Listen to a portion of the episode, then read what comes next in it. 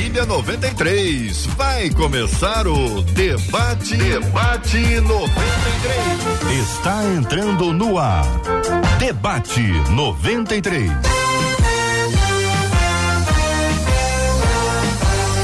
Realização 93 FM. Um oferecimento Pleno News. Notícias de verdade.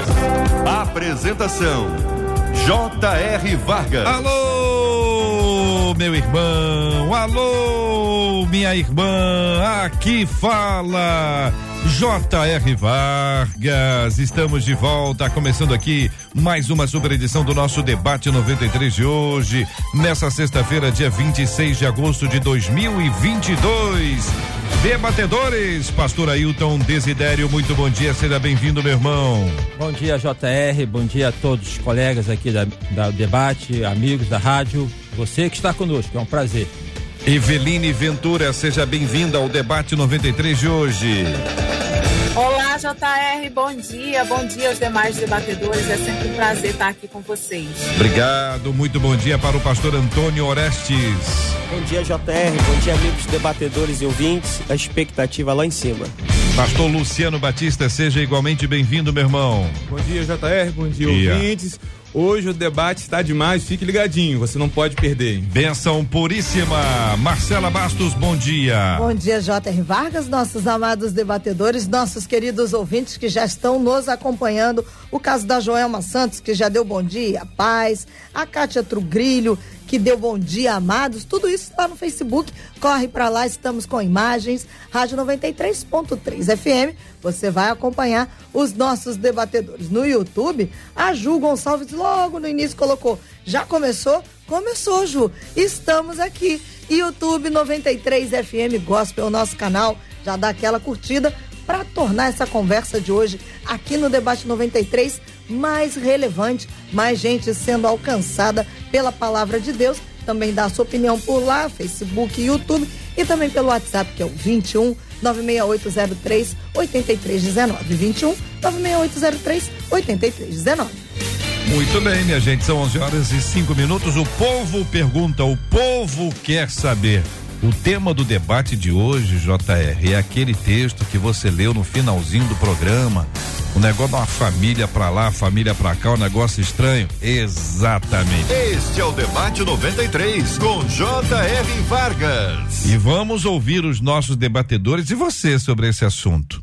Um ouvinte conta: há um tempo congregou em nossa igreja uma família desestruturada emocionalmente, com muitas conversas descobri que mãe e filhos eram problemáticos porque presenciaram a morte do marido e pai na própria casa.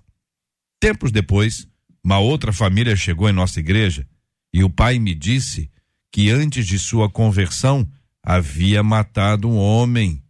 Ao entender os detalhes, descobri que a vítima deste irmão era justamente o esposo da irmã da família problemática. Ao nos convertermos, todos os nossos pecados são perdoados e já não devemos mais nada? Alguém pode cometer um crime antes de conhecer a Cristo e ficar impune? O certo não seria, uma vez que conheceu a Jesus, cumprir a lei dos homens e se entregar? Será que nos dias de hoje não estamos deixando de viver o princípio que orientou Zaqueu, que foi o de restituir aquele que lesou? aquele que ele lesou? Diante da conversão, não temos que mostrar frutos de arrependimento? Eu pergunto aos nossos debatedores. Vou começar ouvindo o pastor Antônio.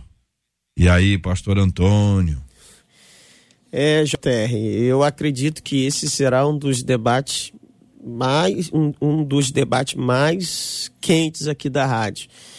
É, é possível uma pessoa antes ter cometido crime na vida, antes de ter aceitado a Cristo, é possível. É, não era para ser, mas é possível. Durante a fé dessa pessoa, temos exemplo clássico de Davi, que cometeu, é, e tudo isso tem consequências espirituais, sociais, penais, civis, e isso é uma, é uma eu chamo isso de casa de marimbondo para a gente resolver. Hum. E esse é um caso que dá muito trabalho para resolver. É, pastor Luciano, o senhor concorda? Isso é casa de marimbondo? É, certamente, porque hum. nós estamos lidando com vidas e falar de alguém que a gente não conhece é uma coisa. Hum. Imaginemos que essa pessoa é um conhecido, uma pessoa amada, uma pessoa que nós temos intimidade, relacionamento. Talvez a opinião de alguns possa mudar, uhum. mas de fato nós precisamos sim não negociar eh, os princípios que nós temos pautado na palavra de Deus. Eveline, e você, menina? Estamos sendo seu áudio aí. Tá me ouvindo? Isso. Agora sim. Ah, então. É, eu acredito que esse tema é relevante porque a gente vive num contexto, né, onde isso pode sim, né, por mais uma história assim, a gente vai lendo a história e vai dizendo, meu Deus, que situação. Mas isso pode vir a acontecer. Né? E eu acredito que a gente precisa separar um pouco da, da questão da nossa fé em Cristo com a questão dos nossos é, deveres como cidadão. Então, são coisas diferentes aí. E eu creio que os nossos debatedores, debatedores também vão entrar por essa linha, né? Deus nos perdoa, mas a gente também precisa arcar com as consequências dos nossos atos. Pastor Ailton Desidério. Ah, então, a situação é delicada mas a Bíblia, como nossa, nosso instrumento, nossa regra de fé e prática, apresenta alguns indicativos. Primeiro indicativo é o absurdo da graça de Deus, né? onde abundou o pecado, superabundou a graça. O que não significa a questão de poder legalizar o erro. Mas existem vários exemplos. Um exemplo clássico, o ladrão da cruz. É, ele ali, naquele momento, ele entregou a vida ao Senhor Jesus e alcançou a graça de Deus, não é? Então Deus perdoa, Deus dá graça, mas nas relações sociais tem implicações. A outra questão é, diz respeito ao seguinte: nós temos na Bíblia o exemplo de Paulo que consentia e matava os cristãos e se converteu e se tornou um grande pregador do evangelho. A terceira questão, como foi aqui então colocada pelo pastor Orestes, tem a ver com as relações sociais numa sociedade organizada. Ou seja, é, a Bíblia também fala que tudo aquilo que o homem plantar também ceifará. Atos têm consequências. É, eu conheço um pastor, posso citar o nome dele, pastor Godoy.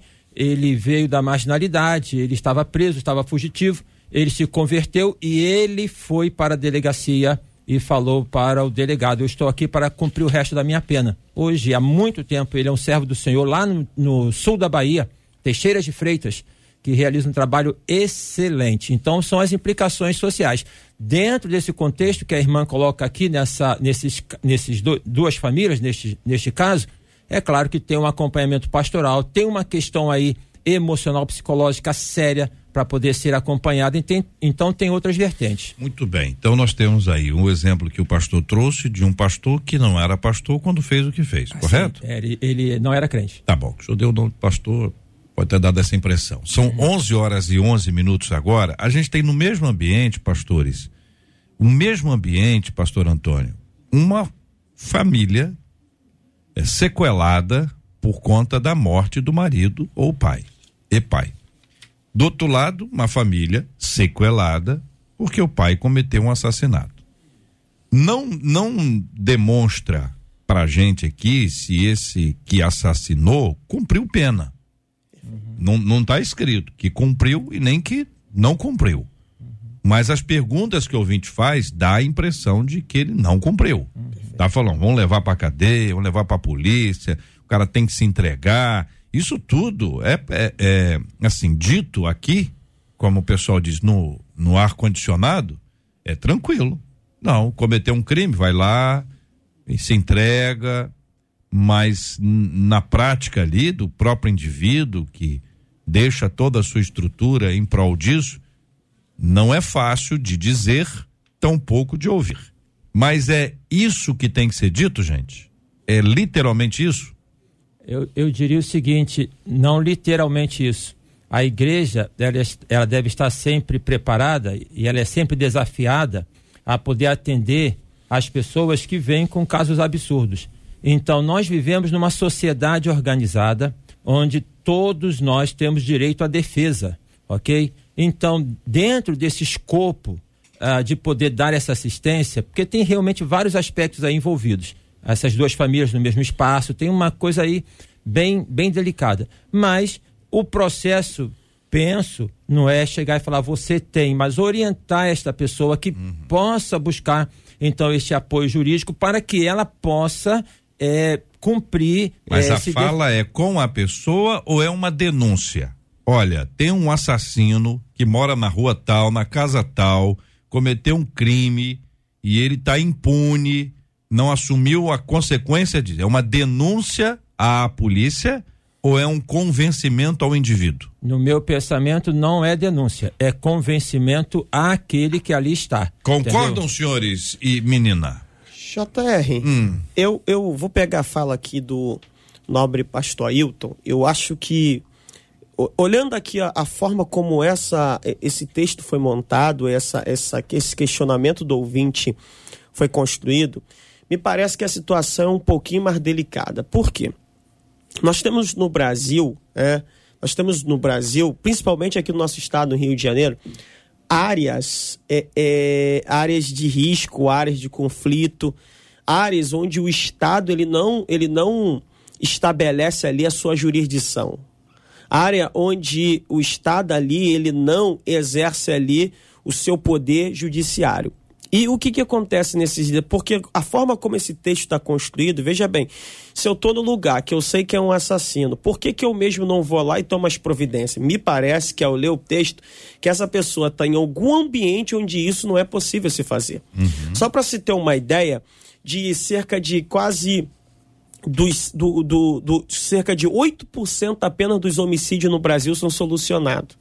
Então, de cada 100 mortes que temos no Brasil, apenas 8 os casos são solucionados. Em 2000 e 2017, nós chegamos na casa de 62 mil homicídios ao ano. Então, quando a pessoa ela, ela, ela vive em áreas de risco, em áreas de comunidade, não é bem assim. O cara até pode saber quem foi, mas ele não, não, não pode não tem a quem.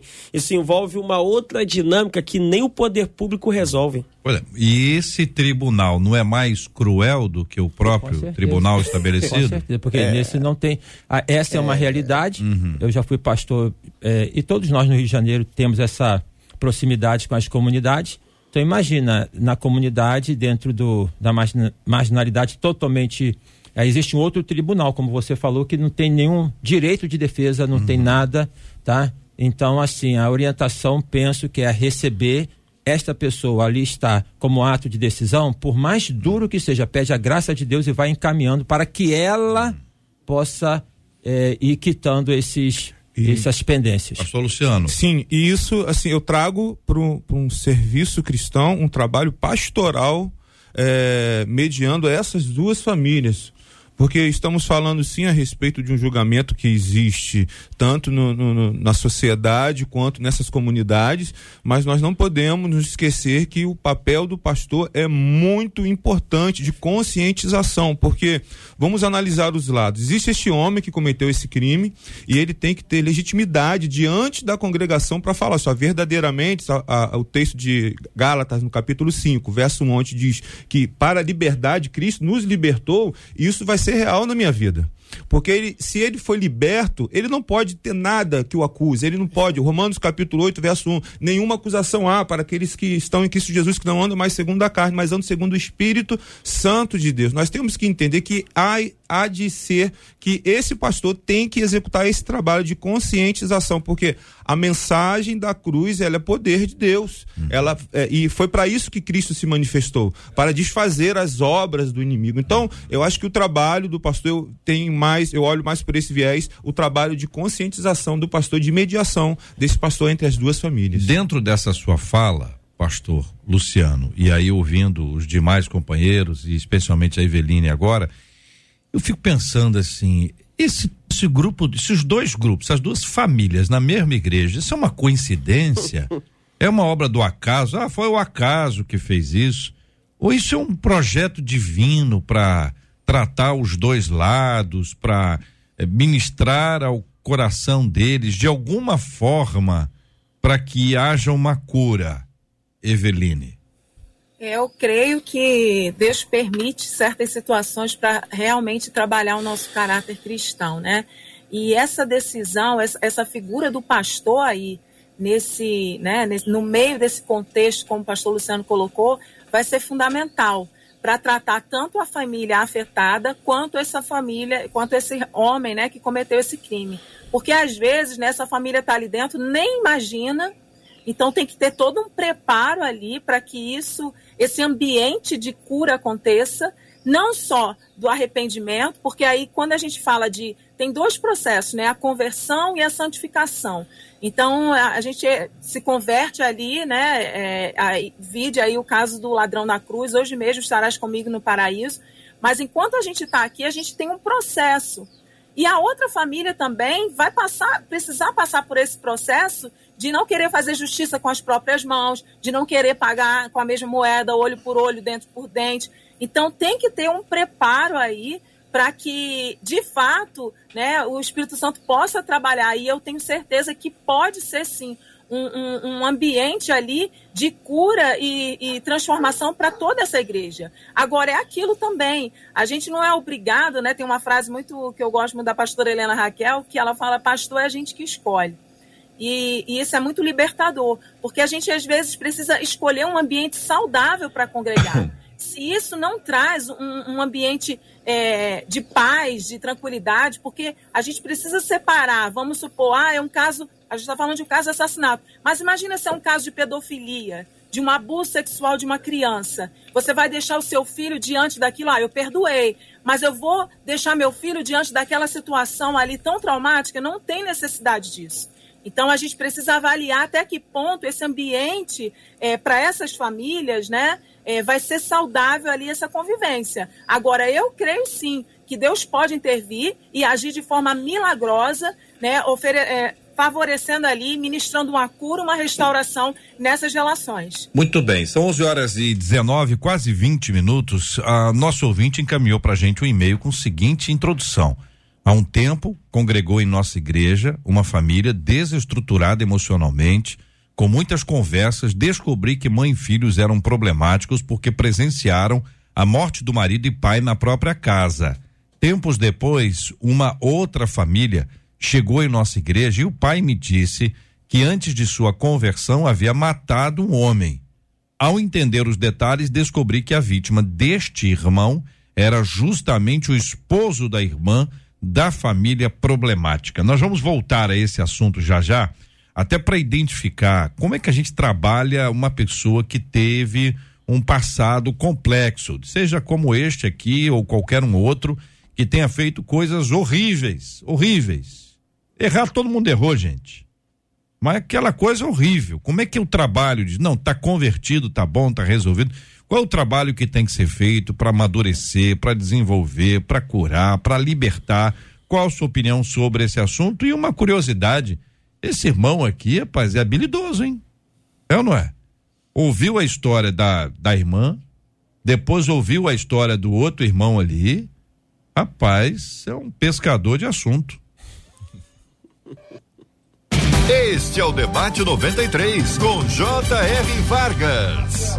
Ah, Marcela, e aí? Os nossos ouvintes, hein? Já teve ouvinte que apontou isso aí que você apontou, sobre ser um pescador de assunto. O ouvinte é. disse aqui pelo WhatsApp. Mas esse irmão, hein, tá hum. ligado na vida do outro. Será que ele é detetive? Hum. Bom, a Maria no Face disse assim: Eu entendo que o perdão vem do Senhor, mas a justiça deve ser feita e acho que ele tem que pagar diante da lei. A Joelma também no Face disse assim: Deus perdoa, só que as consequências ficam. A Vera disse: embora não pareça por conta, e ela colocou demoras, entre aspas, é bom lembrar que a vida é justa. O Milton disse assim: é obrigado a se entregar, mesmo não tendo nenhuma acusação contra ele? Colocou a pergunta retórica. Ah, o Júlio hum. disse assim: Vamos imaginar, irmãos. Hum. Imagina a família de Estevão tendo que chamar Paulo de apóstolo. Não é fácil de ser ele. É, isso é verdade, né? Com certeza. Gente. Com certeza. É, é, a questão é complexa, mas tem solução. Claro, tudo tem solução. Primeira questão, a graça do Senhor. Convencimento é fruto do Espírito Santo de Deus não é alguma coisa do homem, mas é a graça que Deus dá ao homem que atende à pessoa que procura. A, a outra questão que é um processo. A salvação ela é dada, como disse aqui a irmã Eveline, a gente recebe e aí Paulo fala desenvolver a vossa salvação. Então tudo isso é um processo. Então uh, nós vivemos numa sociedade organizada, por mais que ela se, eh, se caracterize como desorganizada, onde o cidadão ele tem direito à defesa, ele tem amparo, ele tem para poder, mesmo ele tendo cometido um crime, ele poder ter o direito à defesa e, e, poder pagar por isso dentro dos moldes da justiça de uma sociedade organizada e não no contexto de uma sociedade desorganizada. Por outro aspecto, quando o pastor Luciano aqui coloca a questão da presença e a figura do pastor, eu só quero fazer aqui uma ressalva. Eu sou pastor há 35 anos, sou psicólogo há 25 anos. Primeiro, primeiro caso que eu atendi no consultório é, foi um caso, não era de crentes, é claro, mas uma, uma questão de um filho que presenciou o pai enforcado na haste do ventilador, uma questão traumática. Então, aqui eu diria o seguinte: pastor, esta é uma questão multidisciplinar. Tem que ter o pastor, tem que ter o advogado, tem que ter o psicólogo, ele tem que ter amparo. Não que ele vá chamar essas pessoas e poder falar o que aconteceu, mas ele, com esta pessoa que está lá, cada caso é um caso, poder oferecer. Ele não tem como pastor que fazer tudo isso, né? mas ele tem que se cercar de pessoas que tenham condições de poder servir, porque há um trauma seríssimo nessas duas famílias. Uhum. Então isso tem exige um acompanhamento. Agora, gente, a gente fala em geral que a graça de Deus ela nos liberta. A graça de Deus é um privilégio extraordinário. Mas nesse caso tem que ter o cumprimento do que é a lei. A lei aqui, lei dos homens, né? O que a justiça prevê sobre determinados assuntos, determinados temas. Ou seja, assim como o psicólogo pode ser um agente importante para promover a cura, a justiça também é um agente importante. Não se pode excluir.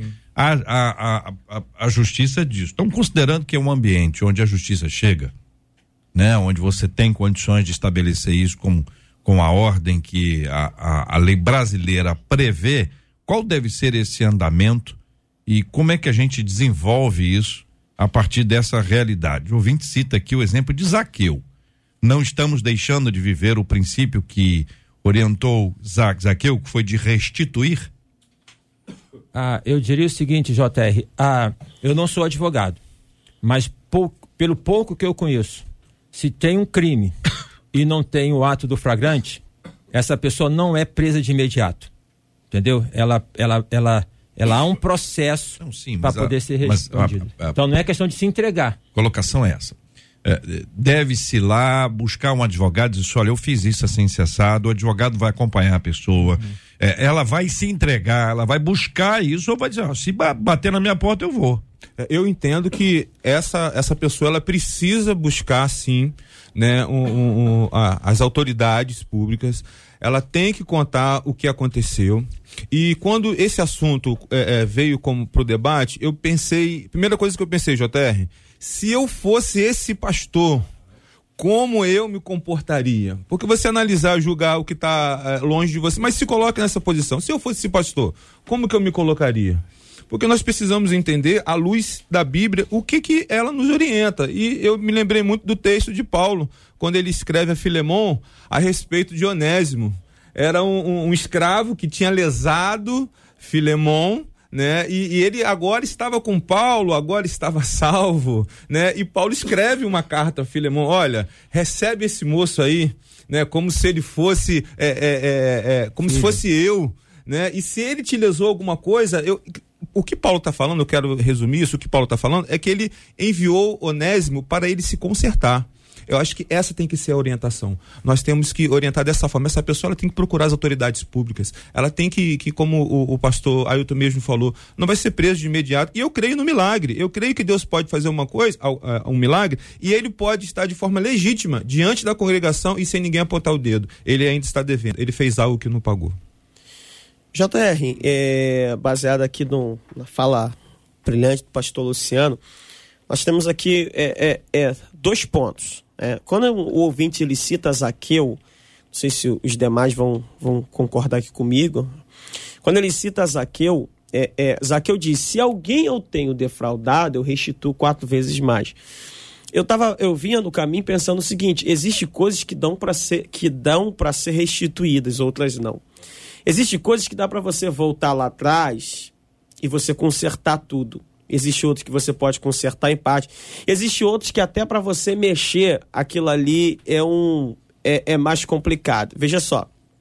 Esses dias eu ouvi um testemunho de um pastor que um irmão sentado no culto ouviu uma palavra do pastor e falou o seguinte: "Pastor, eu tenho que ir embora para minha terra". E ele disse: "Por quê?" Ele: "Pastor, porque eu já fiz besteira". Mas o que? Ah, eu já eu já tirei vida dos outros. E, e não foi um só, não.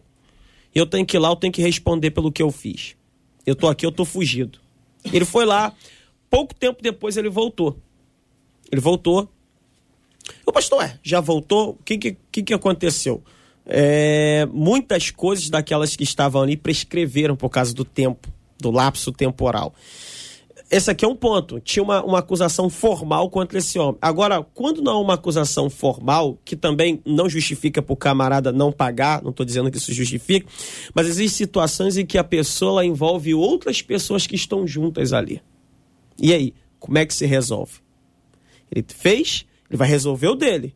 Mas ele tem uma série de coisas que estão ali tudo junto. Aí, olha só, um, um, um, um ponto que eu, que eu contraponho aqui. Existe circunstância em que se o camarada ele tentar voltar lá atrás para tentar resolver, não é o caso aqui. O caso aqui é flagrante, ele congrega no mesmo ambiente. Eu acho que nesse caso aqui, a própria pessoa tinha que ser orientada a ir lá e resolver. Mas há situações, eu conheço N situações, se o cara ele não consegue voltar lá atrás para resolver, por vários motivos. Vários. Eveline. Acredito que a gente, é, como o pastor Antônio colocou, realmente existem casos que não dá. Mas eu acredito que a partir do momento que a gente tem um encontro genuíno com o Senhor, a gente produz em nós, isso precisa produzir em nós frutos de arrependimento, é que é até mencionado aí. É, é, é, aquele desejo de fazer o que é certo e de corrigir o mal que eu fiz. Esse é o primeiro ponto. ponto. É, é essa consciência de que eu sou uma nova criatura, eu me envergonho do que eu fiz de verdade eu me arrependo. O que eu posso fazer para reparar o mal que eu fiz? E aí, dentro desse contexto, eu vou analisar o que eu posso fazer.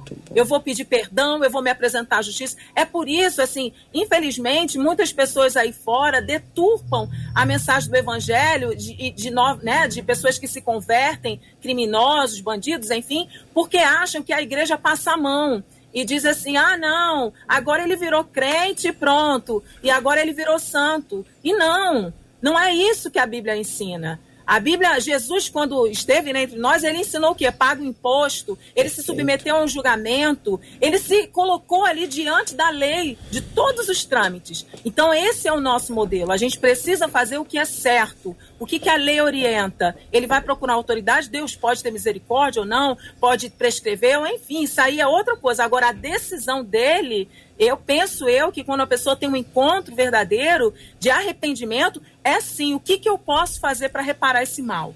E uhum. aí sim eu vou procurar a justiça, eu vou procurar quem quando há possibilidade, como o pastor Antônio disse. Às vezes não tem como. Eu nem sei mais onde está aquela família, eu nem sei mais o, o, a pessoa que eu fiz mal, eu não perdi o contato, não sei. E aí sim, aí não tem, foge da minha, né, das minhas mãos ali. Mas o que me cabe fazer, o que cabe a pessoa fazer, eu acho que ela tem que fazer sim.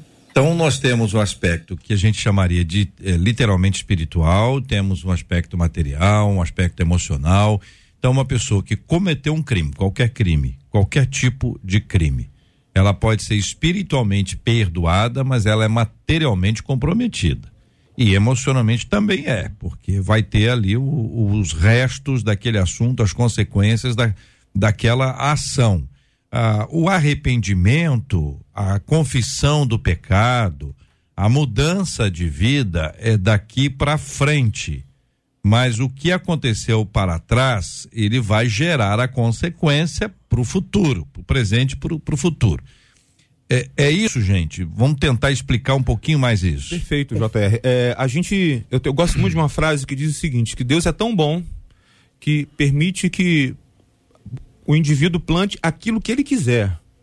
Mas o mesmo Deus que é bom é um Deus que é justo. Você vai plantar exatamente, você vai colher exatamente aquilo que, que, que, você plantou. Então, o, o, o perdão, ele não vai te, te, te afastar das consequências do pecado que você cometeu. Então, eu entendo sim que Deus perdoa e esse é o evangelho que a gente prega, o evangelho que transforma a vida do homem. Mas as consequências dos seus erros, certamente todos nós vamos colher. Uhum. Em algum momento nós vamos colher. Uhum. É, é, como eu disse no início, o tema ele nos coloca frente a vários prismas, né? E o próprio, a pessoa que enviou o, o e-mail, de certo modo, nos induz a uma questão jurídica. A questão de que fez, tem que pagar, porque se não fizer isso não é crente. E nós nos esquecemos tanto da pessoa que fez e que se arrependeu, e como que ela vive com ela nesse tribunal dentro dela, como que o inimigo pode usar isso e usa para poder acusá-la.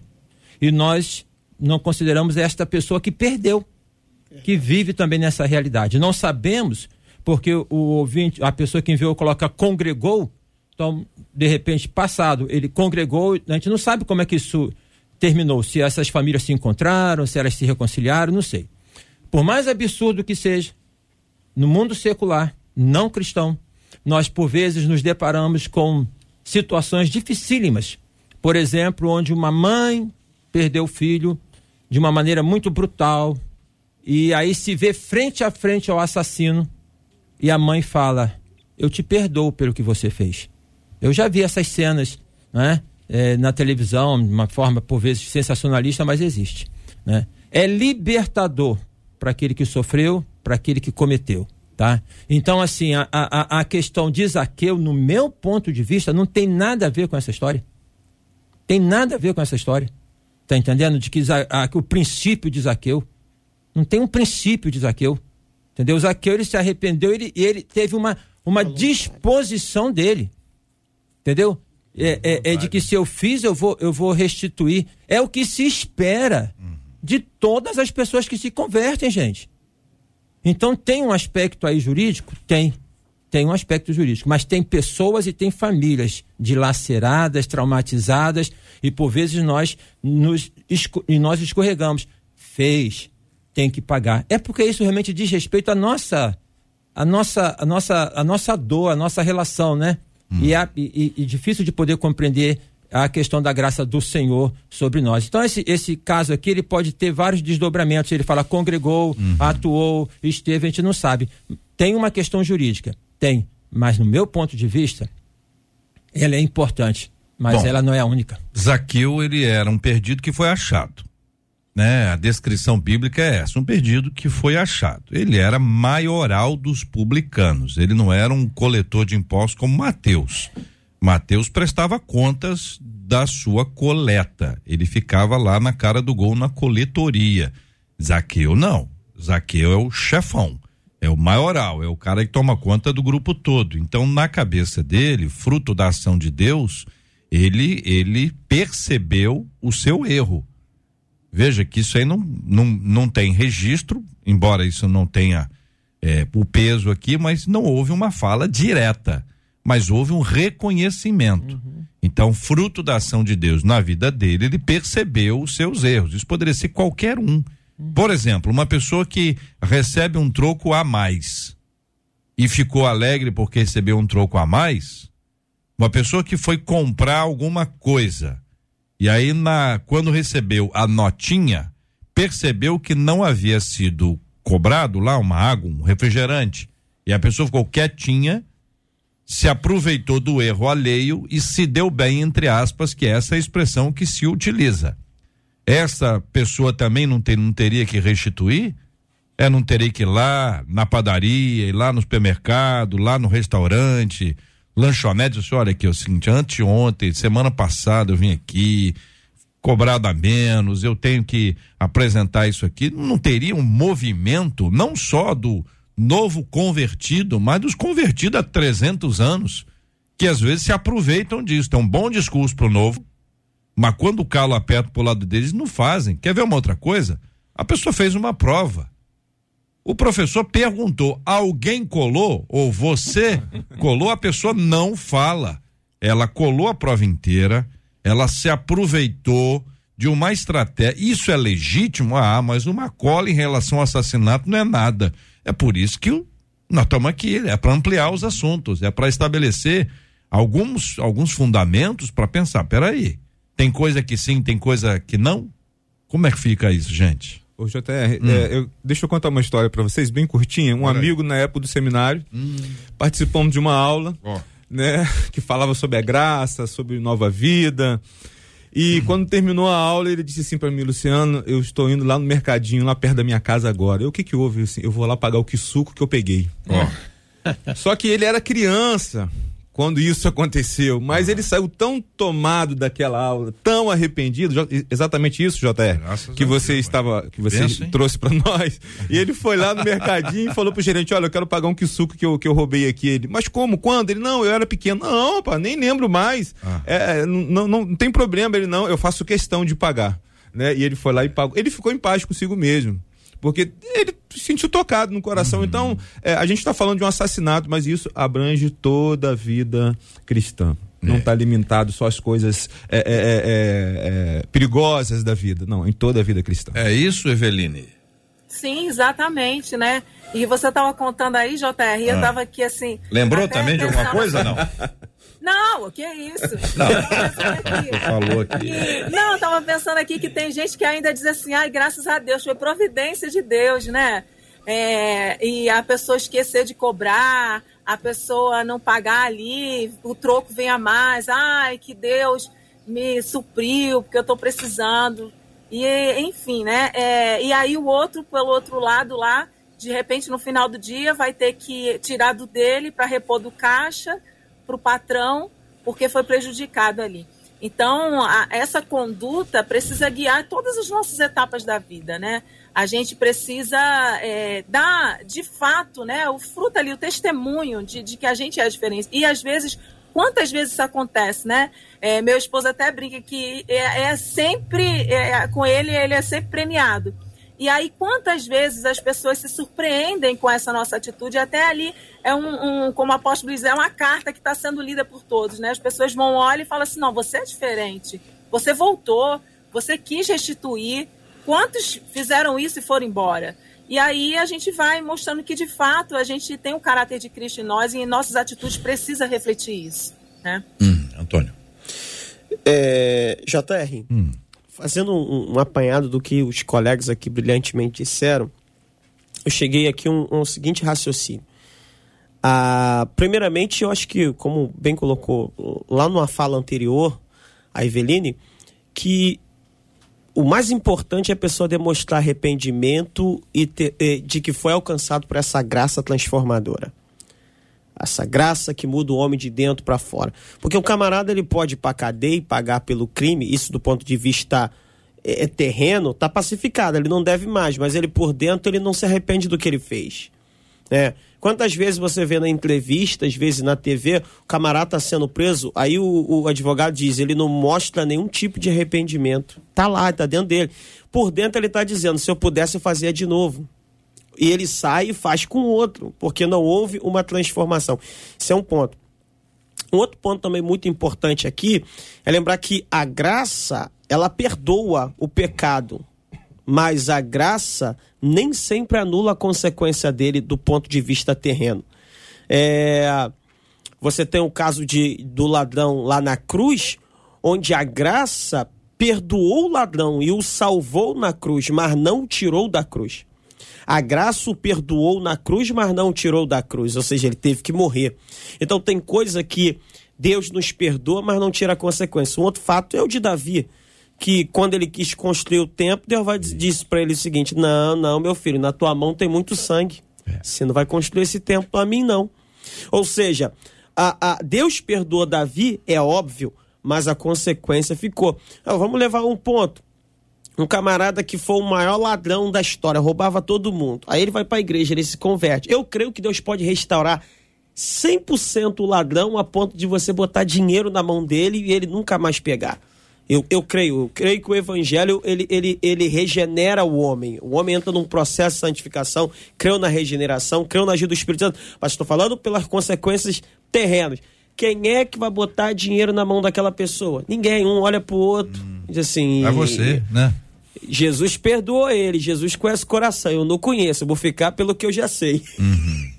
Tem a consequência terrena. Ah, quando o pastor Orestes fala sobre a questão da pessoa que cometeu um crime e não demonstra nenhum tipo de arrependimento, só uma observação. Há uma questão é, dentro do psiquismo que é a psicopatia. Né? O cara faz, lava as mãos e vai, vai fazer Almoçar. uma refeição, é almoçar. Almoçar. Tem uma, eu li um livro há tempos atrás falando que para cada 20 pessoas que nós nos relacionamos, um é psicopata. É mesmo? É? Misericórdia. 20 Então, pessoas? pegar É, uma relação assim. Eu recebo quatro debatedores por dia. Uma semana, 20. Quer dizer, Um dos 20. É possível. Eu, Já passou. sei não. É que- Pastor, aí, Bom. como diz o ditado, de cada 12, um ajuda.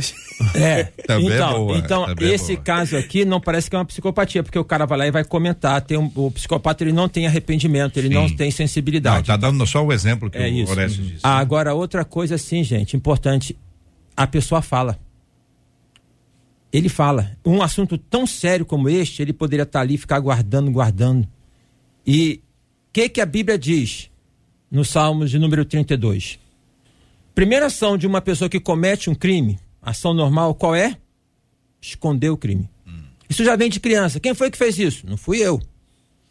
Não fui eu. Já demonstra que todos nós realmente nascemos banhados no pecado, tá?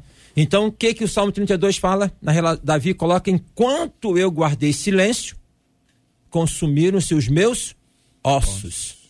Ele fala, certo? Esse, esse ato de falar é um processo de cura. Vamos colocar Salmo 32 ao lado do Salmo 51, confessei-te o meu pecado, e ao lado do texto de Tiago, que fala: confessar os vossos pecados para ser curados. Então, confessar o pecado é falar sobre ele, falar com ele no pastor, falar sobre ele no advogado, falar sobre ele na terapia, falar sobre ele, certo? Como processo de cura, de restauração, porque há um peso nesta pessoa que cometeu, que eu penso que deve ser bem maior do que aquele que está lá e que foi vítima. Então, é- essa questão, né? Só essa distinção da psicopatia, que é um. Um é, em cada 20.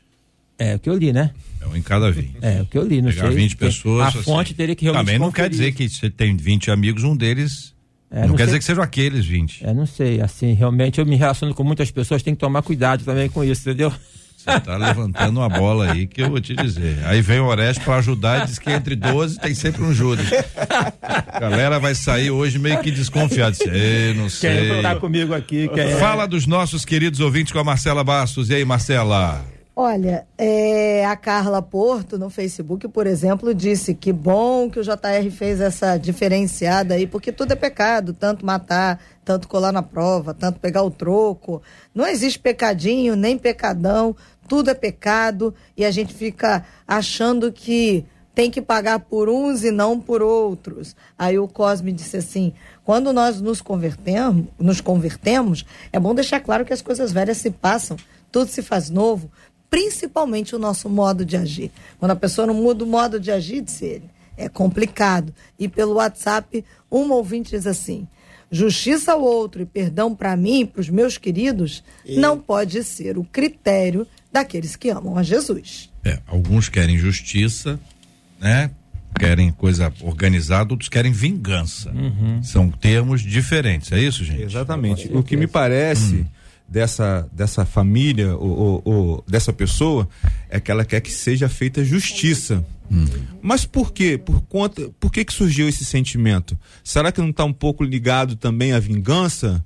O sentimento, não, agora eu estou feliz porque foi feita a vingança, ele tem que pagar, então agora eu estou em paz. Porque eh, quando o te- próprio texto de Zaqueu, que é o exemplo, diz que eh, porque o filho do homem veio para buscar e salvar o que se havia perdido, tanto o que fez quanto o que foi lesado também, porque o que foi lesado também, ele precisa de cura.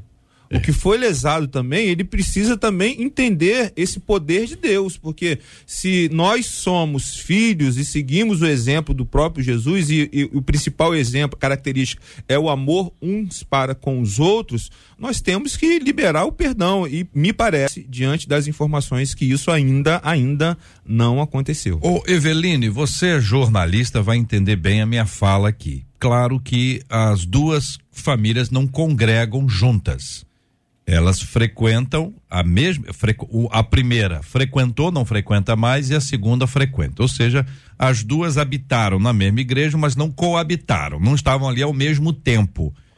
Ao mesmo tempo, também é, corre-se um grande risco de ter um tipo de vingança. Por exemplo, a família primeira, a família que foi alvejada, a família cujo pai, marido, foi morto, um membro dessa família encontrar com o assassino, na padaria, na lanchonete, no estacionamento, na igreja ou fora dela, existe um, um perigo gigantesco de uma pessoa querer algum tipo de vingança por causa disso.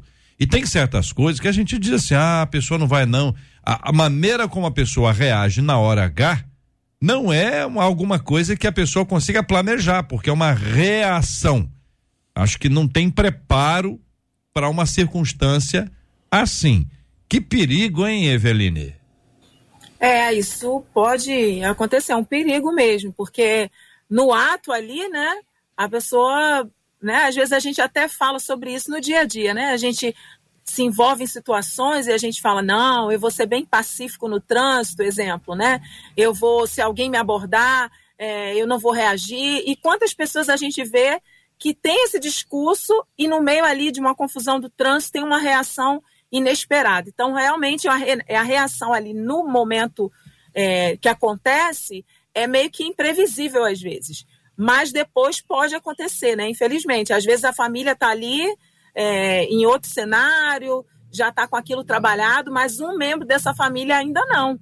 Aquilo para ele não foi resolvido e precisa ser resolvido de outra forma, né? Aquela justiça do olho por olho, dente por dente, e não aquela justiça reparadora, onde vai ter ali um arrependimento, vai ter ali uma disciplina, vai ter ali um aprendizado para que isso não volte a acontecer. Então, infelizmente, é um perigo, isso pode vir a acontecer sim.